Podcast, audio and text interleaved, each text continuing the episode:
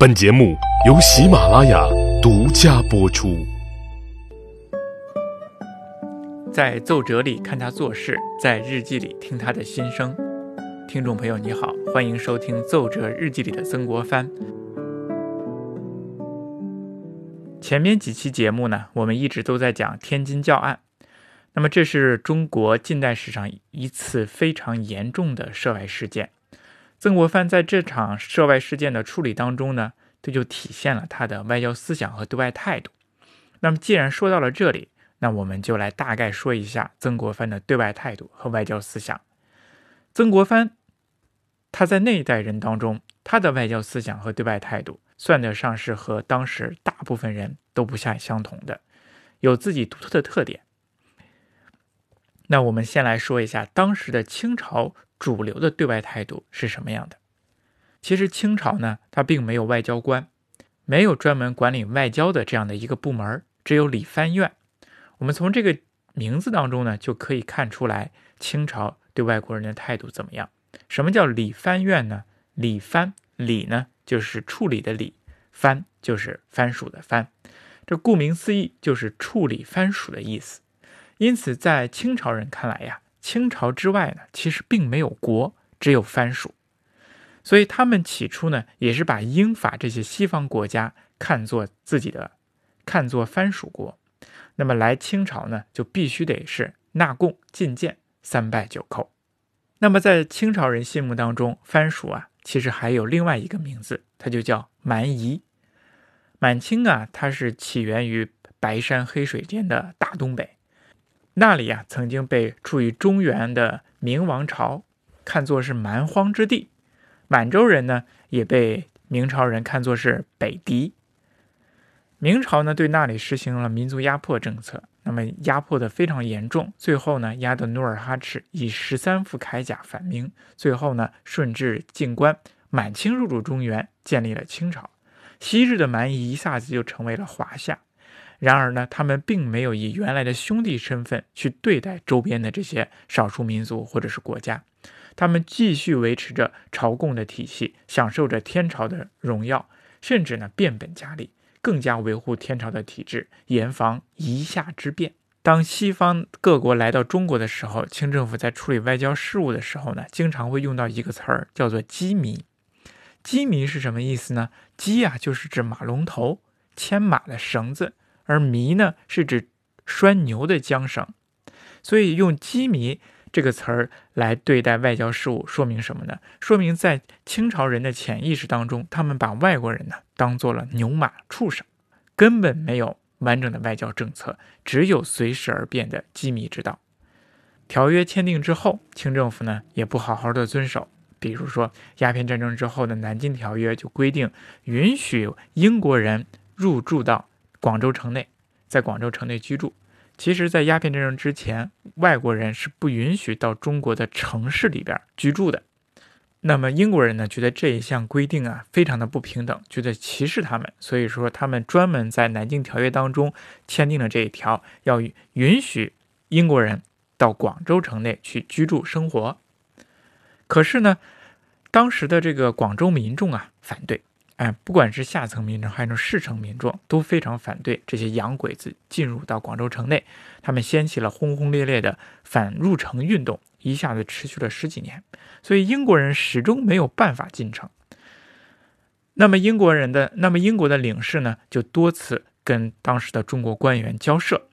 那么负责的人，负责的官员呢是两广总督，他总是打哈哈，一会儿说让进，一会儿又随便找借口不让进。就这样一拖拖了十几年，丝毫不认为我们大清朝需要履行好签订的《南京条约》，甚至连道光皇帝自己都说：“应宜进城之约，在当日本系一时机迷。”说白了，他就是糊弄英国人。你看看，皇帝呢都没有认认真真的履行条约，那么所以说下面的大臣呢也都是采用的这种机迷之道，打哈哈。那实实行这种机密的外交政策的官员呢，有一个非常典型的外表，他就是两广总督叶明琛。叶明琛呢，是第二次鸦片战争当中非常出名的总督，被人称为六部总督。哪六部呢？不战不和不守，不降、不死、不走这六部，也就是这是当事人对他在第二次鸦片战争当中的表现的一种讽刺。面对英军进攻广州城，叶明琛呢不抵抗、不守城，也不求和。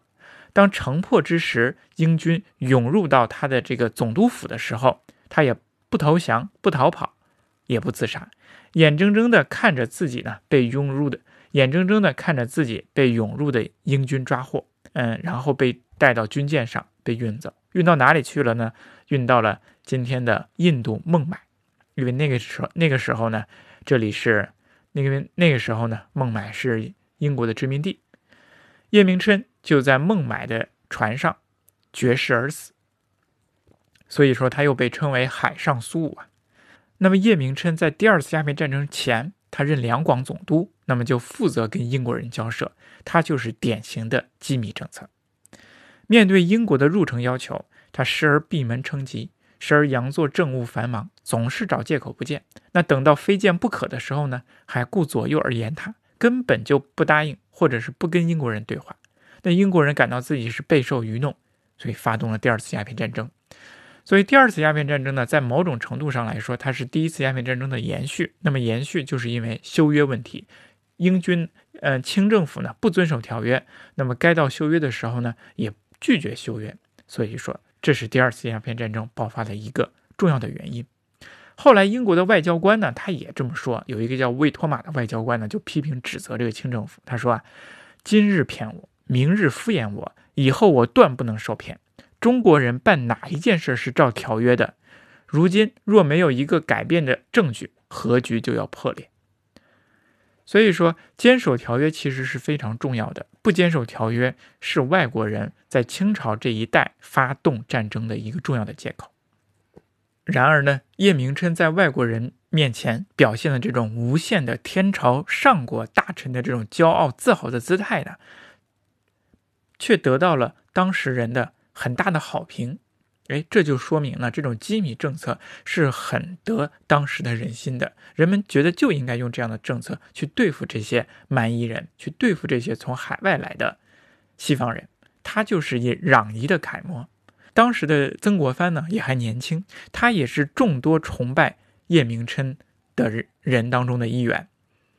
但是经历了第二次鸦片战争和太平天国运动之后啊。曾国藩的这种态度就发生了改变，他否认了叶明琛的机密的外交政策，甚至呢引以为戒。他就常说“深虑到叶相末路之前”，因为曾国藩在后来呢长期处理外交事务，他就非常的担心自己呢重蹈叶明琛的覆辙。叶相就是指的叶明琛。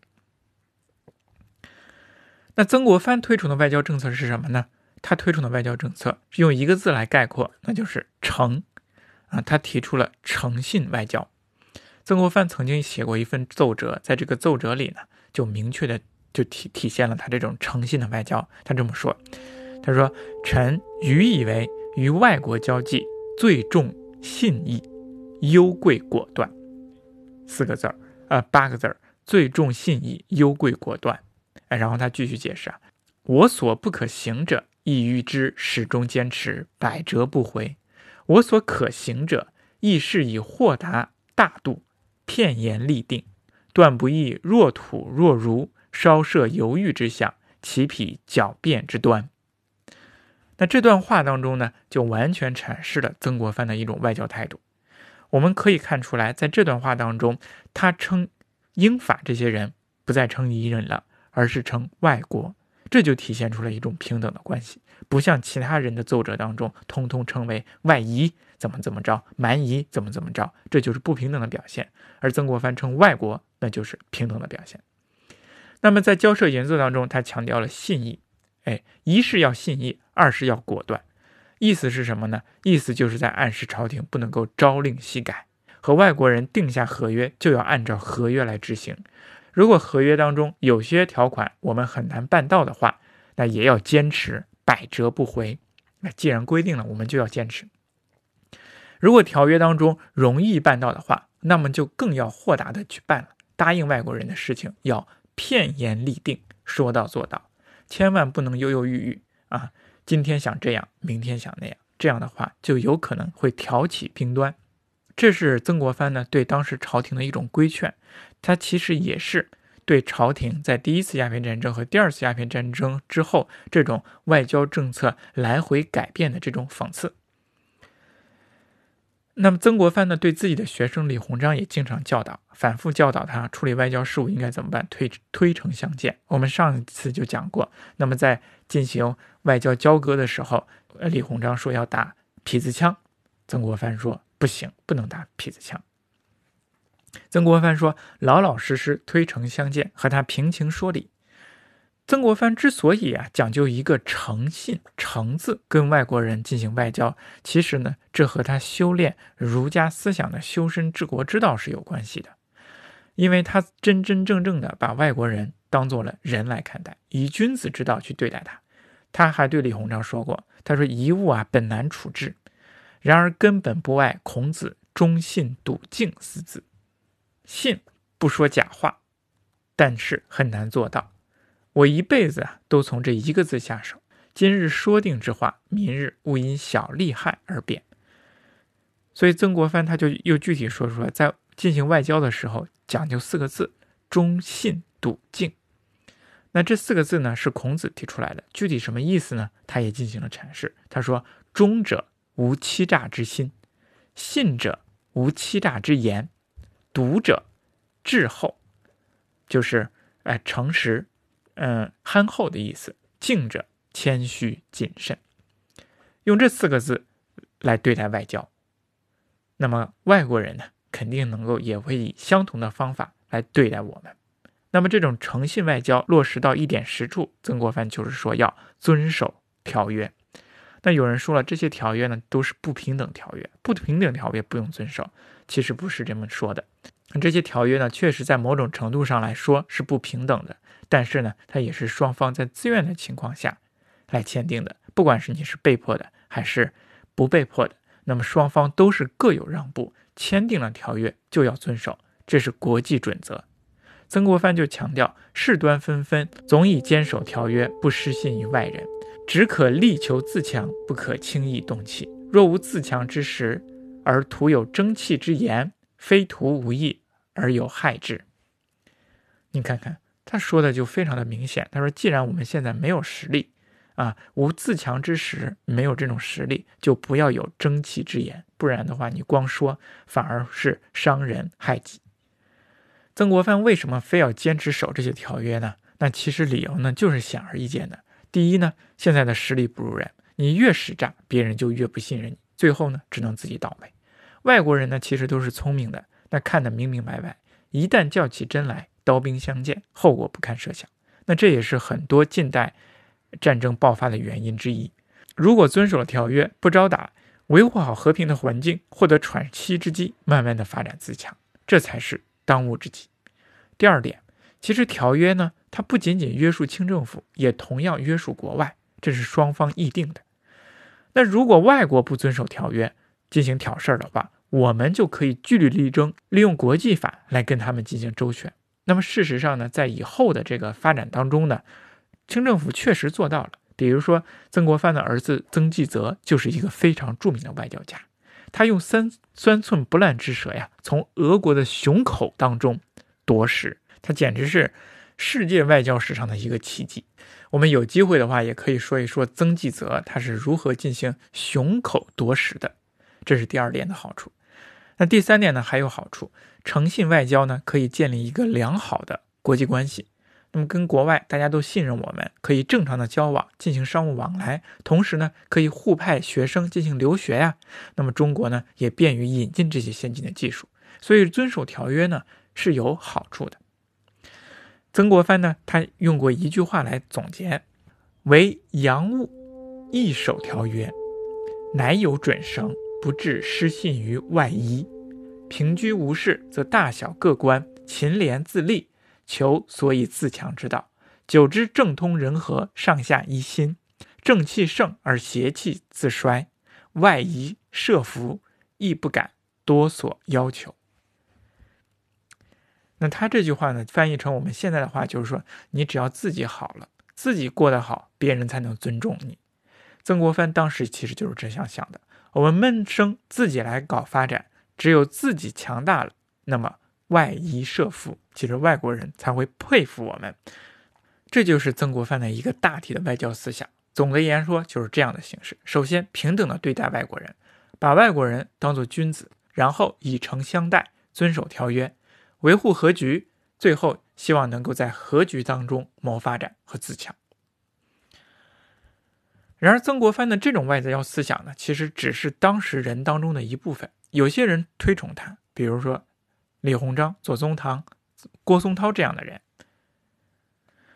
那但是呢，当时的朝廷当中还有很大一部分人仍然停留在天朝上国的这种体制当中，认为外国人是蛮夷，对他们只有打压和闭关锁国的政策才能够处理好，才能够维护好我天朝上国的尊严。那么其中呢，有一个非常典型的代表，那就是纯郡王奕轩，他呢就是后来光绪皇帝的亲生父亲，恭亲王奕欣的弟弟，也是慈禧太后的妹夫。他对慈禧太后发动政变呢，做出过很大的贡献。他也是朝中一个非常有实力派的大臣，但是他的对外思想呢，却非常的保守。天津教案爆发的前一年，也就是同治八年过年的时候呢。奕轩呢就上了一个折子，分析了当时的中外形势。他大力抨击了总理衙门这些年发起了洋务运动，提出了了合约呀，只是暂时羁縻之道。他说呀，一旦决裂之后，以天下之兵之民敌彼罪而数国，如越之灭吴，唐之服突厥。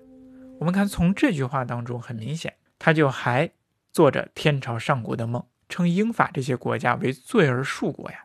那这些国家可是统治世界上大部分地区和人口的大英帝国和法兰西帝国呀。那具体的方法怎么做呢？奕轩呢，他提出了驱除洋人之法六条。哎，我们看一看这六条都有什么呀？第一条，垂训督府，集思广益，哎，让大家都发表意见。第二条，秘密命令王大臣各抒己见，以为时间。第三条。激励绅民去攻打天主教堂。第四条，秉持义务以示天下。这个义务其实就是洋货，这里的意思也就是抵制外货，不买外国人的东西。第五条，召见以及训练各地方的兵勇和将领，哎，军事准备起来，以备不时之需跟外国人开战。第六条，统计各地入城居住的外国人，严密的监视他们。这是六条，我们可以看出，这六条呢其实是非常保守的。他就是想建立起一个闭关锁国，把这些外国人逐步驱逐出去这样的一个政策。那奕轩呢是朝中当朝廷当中呢一个有势力的大臣。这次上来之后，皇上和太后啊召集大家一起讨论，谈谈自己的想法。同治八年正月初五这一天呢，曾国藩呢也在北京述职。朝廷当中呢，其实啊，朝廷准备。派他去任直隶总督，那他有一个老朋友啊，叫倭人。哎，这一天呢，就叫上曾国藩一起去紫禁城里内阁讨论纯郡王奕轩的这幅奏折。大家呢一起给皇上呢太后写个折子来讨论他。曾国藩在日记当中呢也记了这件事儿。他说呀，议论良久，将半折复奏，余推倭相起草，王及三相推余起草，正午构思。及审初二课托稿，共千六百余字。他说他们讨论了很久，最后呢，哎，曾国藩呢想让倭人来起草，但是最后呢，大家都推举曾国藩来起草动笔写这份折折子。曾国藩从中午开始写，下午呢就写好了，一共一千六百个字儿。虽然说是曾国藩起草，但是呢，这份折子呢却是综合了大家众人的意见。朝廷当中呢，还是保守派的人居多，所以他们认为奕轩的这篇这六条建议呢，大部分都还是不错的，可以进行施行下去。最后呢，曾国藩还加上了一句话，他说：“今日抚育外夷，时兼此二者，讲和则以礼待之，设备则以兵治之。”尽管曾国藩觉得应该以和为主，以诚待人，但是在众多人面前呢。曾国藩他还是没有吐露出自己的真实想法，这就是曾国藩的外交思想。哎，我们知道了这种思想以及当时人的一些外交政策的背景，就可以理解出来，曾国藩在天津教案的一些做法，以及他为什么在当时被人们所诟病的原因了。那么，同样呢，这些内容呢，也会为我们以后理解曾国藩做的一些洋务事情打下基础。同治八年的过年的时候呢，曾国藩呢就是在北京过的，朝廷让他去做直隶总督。那么，其中天津教案呢，就是他在直隶总督这个任上做的一件非常重要的一件事情。那其实，在总督任上之外呢，除了对外交涉，曾国藩呢还做了很多的事情。那么在接下来的节目当中呢，我们会通过他的日记和奏折来给大家分析分析他在直隶总督任上都做了哪些，想了哪些。谢谢，我们今天呢就讲到这里。